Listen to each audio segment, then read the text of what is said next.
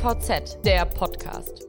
Einen schönen guten Tag zusammen. Ich heiße Desiree Schneider und bin Online-Redakteurin bei der DVZ. In unserem heutigen Podcast soll es nicht nur um Corona gehen, nicht vordergründig zumindest, sondern um die Agrarlogistik.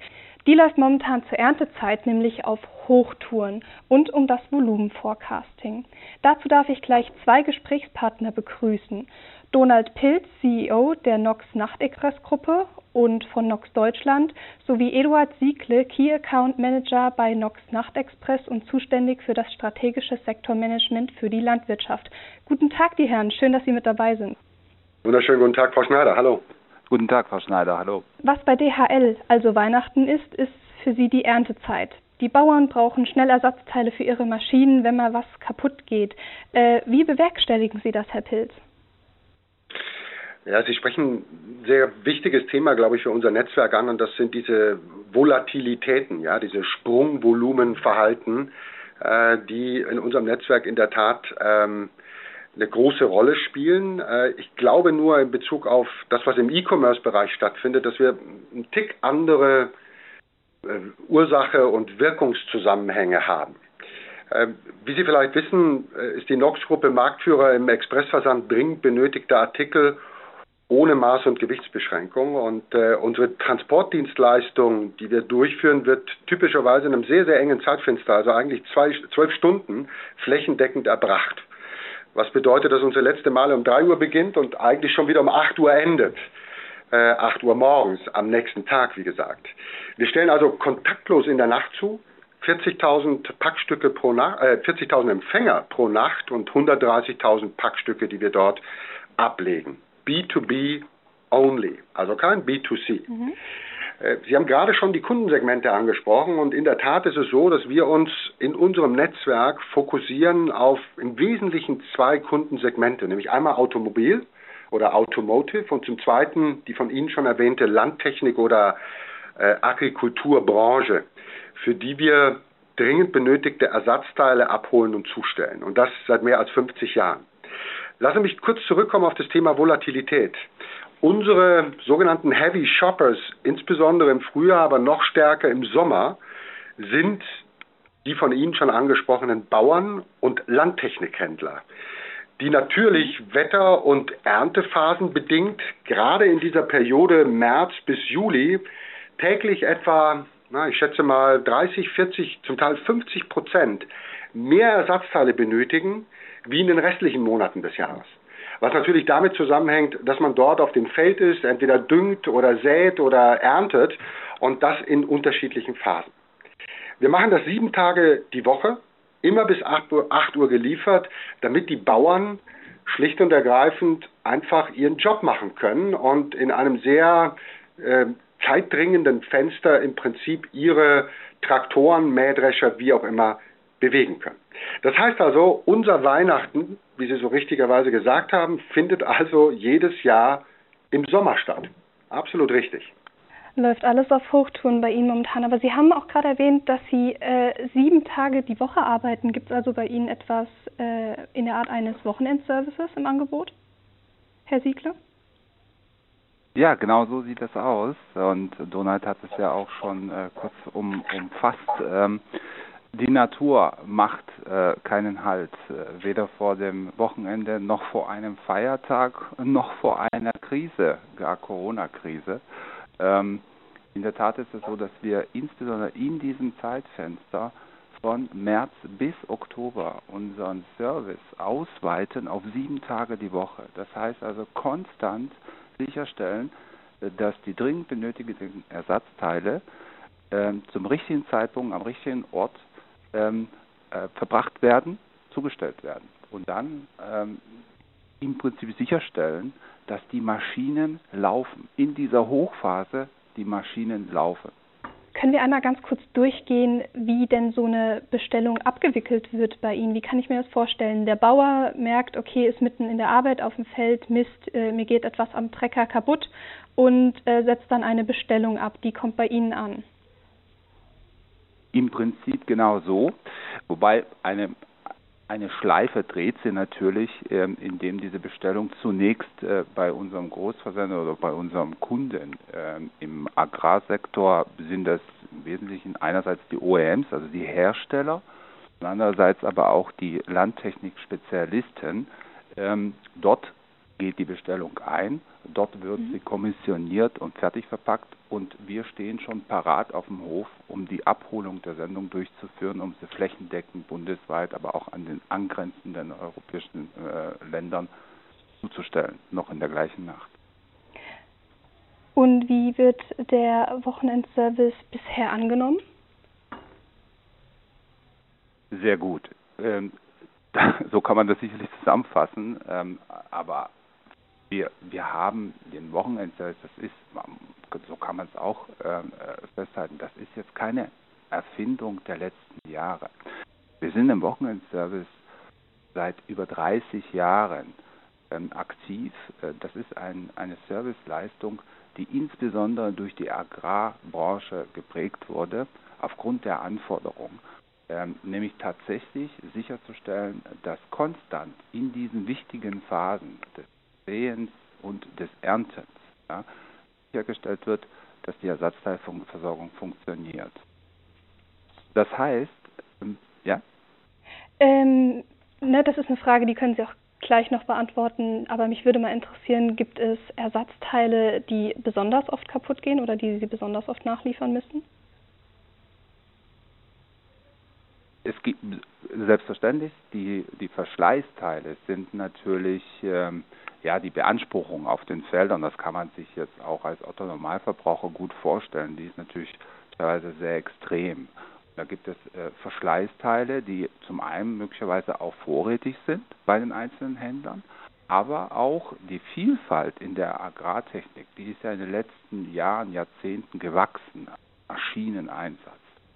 Und äh, deshalb sind auch viele Ersatzteile auch zentral bei unseren äh, Großversendern in den einzelnen äh, Legern vorrätig und müssen dann zum richtigen Zeitpunkt zum Manne gebracht werden, zum Bauer.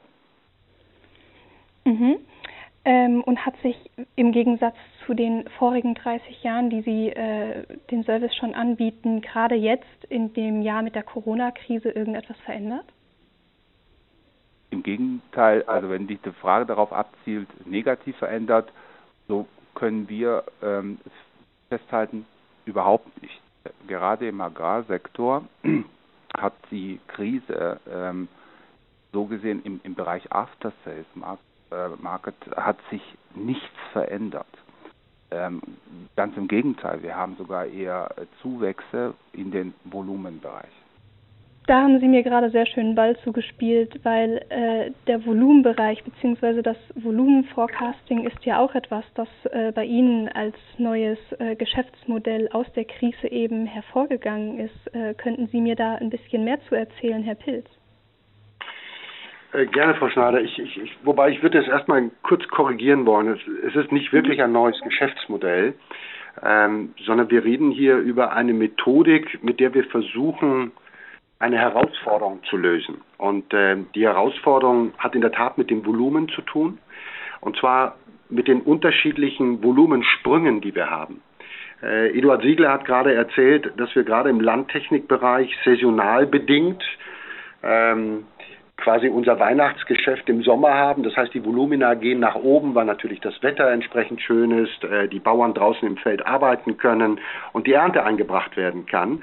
Auf der anderen Seite hat die Krise aber auch ähm, gerade im Automotive-Bereich für genau gegenteilige Volumenentwicklung gesorgt. Das heißt, äh, Ersatzteile im Automobilbereich sind durch die ganzen Lockdown-Maßnahmen der Bundesregierung äh, nahezu zum Erliegen gekommen, zumindest deutlich reduziert worden innerhalb der ersten drei, vier Wochen äh, der Verkündigung dieser Lockdown-Maßnahmen. Der Individualverkehr ist nahezu zusammengebrochen, eingestellt worden und von daher wurden auch keine Ersatzteile mehr benötigt, auch weil keine Unfälle mehr stattgefunden haben.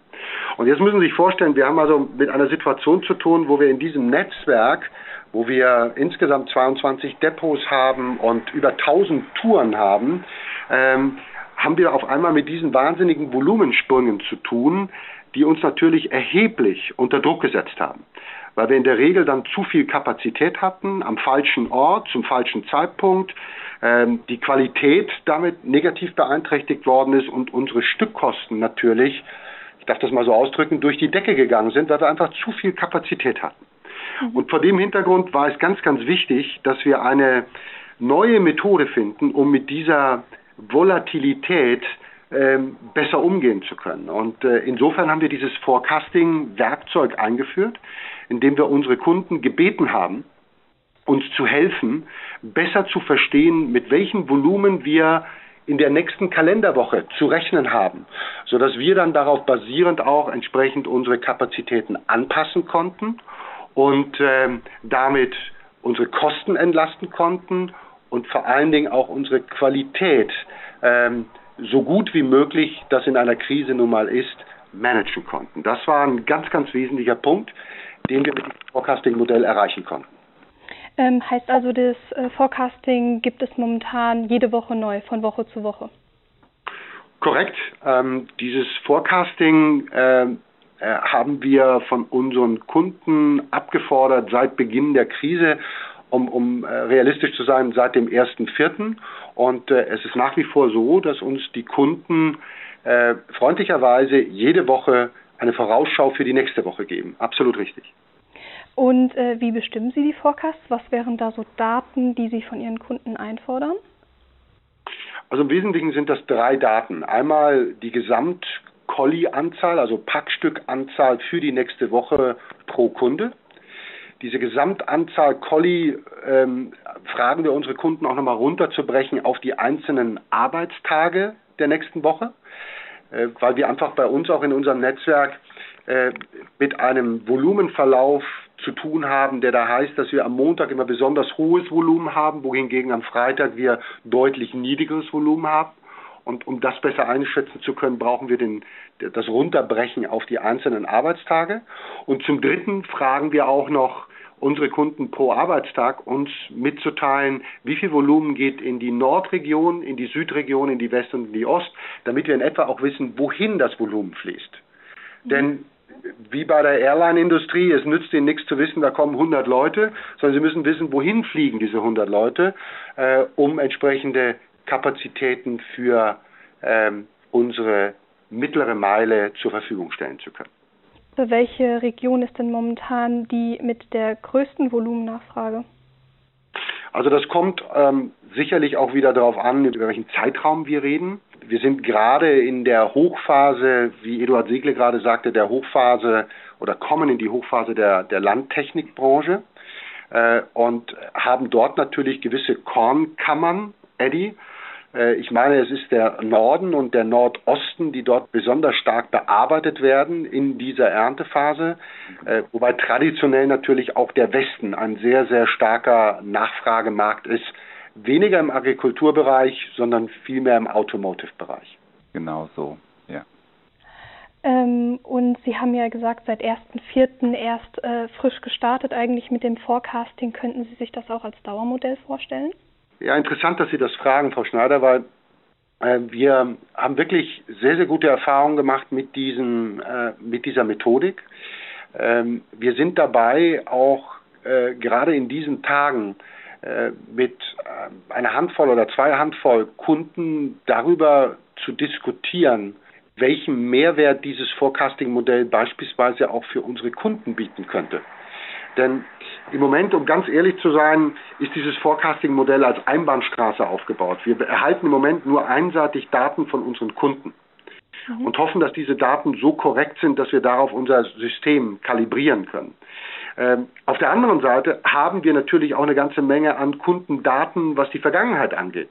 Beispielsweise die letzten vier Wochen oder die Vorjahreswochen, genau während dieses Zeitraums. Und wir sind gerade dabei zu überlegen, ob wir diese Daten nicht auch unseren Kunden in Form eines Vorschlags Forecasts auch anbieten wollen und können, damit wir unsere Kunden dabei unterstützen, vielleicht auch ihre Prozesse besser zu optimieren. Denn die Waren müssen, wie Eduard Siegle vorhin auch gesagt hat, ja erstmal aus dem Regal geholt werden, sie müssen verpackt werden. Dafür brauchen unsere Kunden wiederum eigene Mitarbeiter und diese Mitarbeiter müssen natürlich geplant werden nach dem Volumen, das da auf sie zukommt. Und wir haben vielleicht Daten, die für unsere Kunden interessant sein könnten. Und äh, insofern versuchen wir daraus eine Win-Win-Situation zu bauen und einen Mehrwert auch für unsere Kunden zu schaffen. Würden diese Vorschlagsforecasts dann weiter in die Zukunft reichen als eine Woche? Auch das können wir uns vorstellen. Wir reden in der Tat auch über ein, äh, eine Dienstleistung, die da lautet Nox Predict, also Vorausschau nach vorne und können uns durchaus vorstellen, mit den Erfahrungen, die wir haben und mit den vielen Daten, die wir haben, dass wir unseren Kunden auch für äh, nicht nur für eine Woche, sondern für vier Wochen oder gar für acht Wochen ähm, Forecast liefern, um die Personaleinsatzplanung auf deren Seite äh, deutlich optimieren zu können. Ja, können wir. Da hat die Krise ja bei Ihnen einiges auch Positives durchaus in Bewegung gesetzt. Ja, das kann man so sagen. Wobei, um ganz ehrlich zu sein, ähm, das war schon eine sehr, sehr anstrengende Zeit. Ähm, Sie können sich vorstellen, äh, mit den ganzen Auswirkungen, insbesondere in der Automobilbranche, die uns viel Kopfzerbrechen gemacht hat, äh, haben, wir, haben wir uns natürlich als Organisation eine ganze Menge abverlangt. Ähm, mit all den Instrumentarien, die wir dort äh, angelegt haben, inklusive Kurzarbeit, glaube ich, haben wir eine ganze Menge eine ganze Menge Stresspunkte auch gesetzt ähm, in unserer eigenen Organisation, aber auch hin zu den Kunden. Das ist anstrengend, ähm, aber wir haben da, glaube ich, einen sehr, sehr guten Weg daraus gefunden und ich muss Ihnen ganz ehrlich sagen, man lernt in dieser Krise in der Tat eine ganze Menge. Ich will Ihnen vielleicht zwei, drei Punkte neben diesem Forecasting, neben dieser Forecasting-Methode sagen äh, oder mit Ihnen teilen. Das eine ist sicherlich äh, Schnelligkeit. Schnelligkeit äh, hat uns sehr geholfen in dieser Krise. Ähm, Dinge zu tun, die uns geholfen haben, diese Krise nachhaltig überstehen zu können wir Deutschen sind es ja immer gewöhnt, so perfekt zu sein, ja, und, und erst dann ein Produkt oder eine Methodik auf den Markt zu bringen, wenn wir sie tausendmal getestet haben und äh, zu 99 Prozent sicher sein können, dass sie funktioniert. Äh, in dieser Krise haben wir viele Dinge viel schneller entschieden. Wir waren viel risikofreudiger.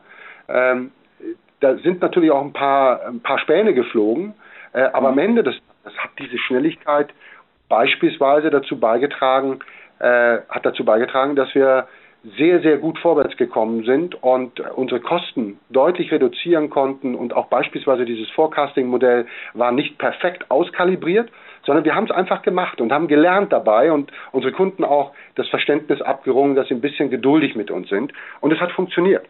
Ja.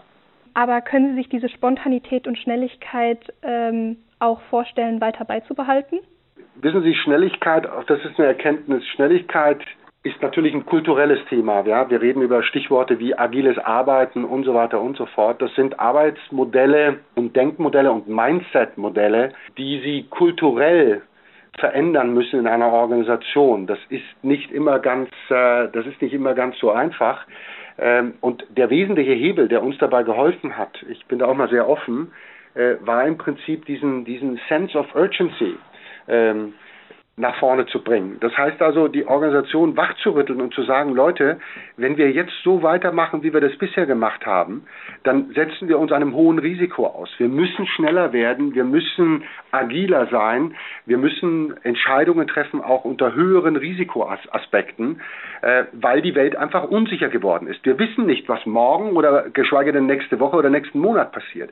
Und wenn Sie so einen Sense of Urgency kreieren können, äh, dann schaffen sie es auch, Menschen dazu zu bewegen, schnellere Entscheidungen zu treffen, mehr Risiko einzugehen. Und insofern muss man überlegen, und das tun wir auch in diversen Workshops im Moment in unserer Organisation, wie können wir diesen Sense of Urgency auch in Zeiten, wo es nicht ganz so ruppig ist, wie können wir den beibehalten? Wie können wir uns selbst immer wieder sagen, dass wir ähm, ähm, vor dem Abgrund stehen und einfach Dinge tun müssen, die wir in den vergangenen 20 Jahren nicht getan haben? Ähm, ich wollte noch einmal darauf zurückkommen. Sie sagten, es gibt drei Punkte, die Sie gerne nennen würden, was Sie als Rückschlüsse aus der Krise bisher lernen können. Einer davon war Schnelligkeit. Was waren die anderen zwei, die Sie nennen wollten? Sense of Urgency hatte ich, äh, hatte ich ebenfalls mhm. gerade genannt. Und ich glaube, ein dritter Punkt, der, der auch noch wichtig ist und den wir, glaube ich, alle, inklusive meiner Person und wir auch als Organisation noch lange nicht so gut machen, wie wir ihn machen sollten, ist, in so einer Krise auch die nötige Wertschätzung zu geben. Den Mitarbeitern, die auf der einen Seite an Bord geblieben sind und mit uns gemeinsam diese schwere Zeit und diese vielen, vielen ähm, Herausforderungen, die wir da hatten, gemeistert haben. Ähm, egal ob in unserer eigenen Organisation äh, oder bei unseren Transportunternehmern, sprich unseren Fahrern oder auch unseren Kunden, die Wertschätzung gegenüberzubringen. Äh, ich glaube, das ist ein ganz wesentlicher Punkt und damit einhergehend natürlich auch das Thema Kommunikation. Ähm, mhm. Wenn wir es gemacht haben, und wir haben es, glaube ich, viel besser gemacht, als wir das in der Vergangenheit getan haben, dann spüre ich, spüren wir, dass das gut ankommt, ähm, dass es hilft, die Organisation, der Organisation einen Energielevel zu geben, der nötig ist, um so eine Krise zu bewältigen. Und auf der anderen Seite ist es einfach notwendig, glaube ich, so etwas auch nach vorne zu bringen. Das ist eine Erkenntnis, die ich gerne mit nach vorne nehmen möchte, äh, weil an Wertschätzung, Wertschätzung ist relativ günstig. Ja, das können Sie schnell organisieren, wenn Sie authentisch Menschen für das, was sie tun oder auch nicht tun, wertschätzen. Ähm, aber auf der anderen Seite, ähm, auf der anderen Seite ähm, ist das ein Thema, ähm, was sie eben kulturell auch bewegen müssen ähm, und wo sie viele Leute mitnehmen müssen, eben in das gleiche Horn zu blasen und diese Kommunikation und diese Wertschätzung kundzutun. Da gehört ein bisschen was dazu. Aber da sind Sie ja auch nun, wie Sie es mir beschrieben haben, mit auf dem besten Weg. Zumindest geben wir uns Mühe, Frau Schneider. Nochmal, wir sind da nicht perfekt, aber wir lernen. Und genau das war ja auch Ihre Fragestellung, was haben wir gelernt? Äh, ich glaube, das war ein wichtiger Punkt. So, ich glaube, damit äh, hätten wir aber auch eigentlich schon ein gutes Schlusswort erreicht, Herr Pilz und Herr Siegle, dass wir positiv weiter und vor allem sehr wertschätzend äh, unseren Mitmenschen und Mitarbeitern gegenüber in die Zukunft blicken sollten. Ja, ich bedanke mich, dass Sie mit dabei waren hoffe noch mehr von Ihnen zu hören in Zukunft. Sehr gerne, herzlichen Dank äh, für diese Möglichkeit, mit Ihnen dieses Gespräch zu führen. Dankeschön, Frau Schneider. Gerne. Frau Schneider, vielen Dank. Und auch an unsere Zuhörerinnen und Zuhörer, vielen Dank fürs Einschalten und bis zum nächsten Mal.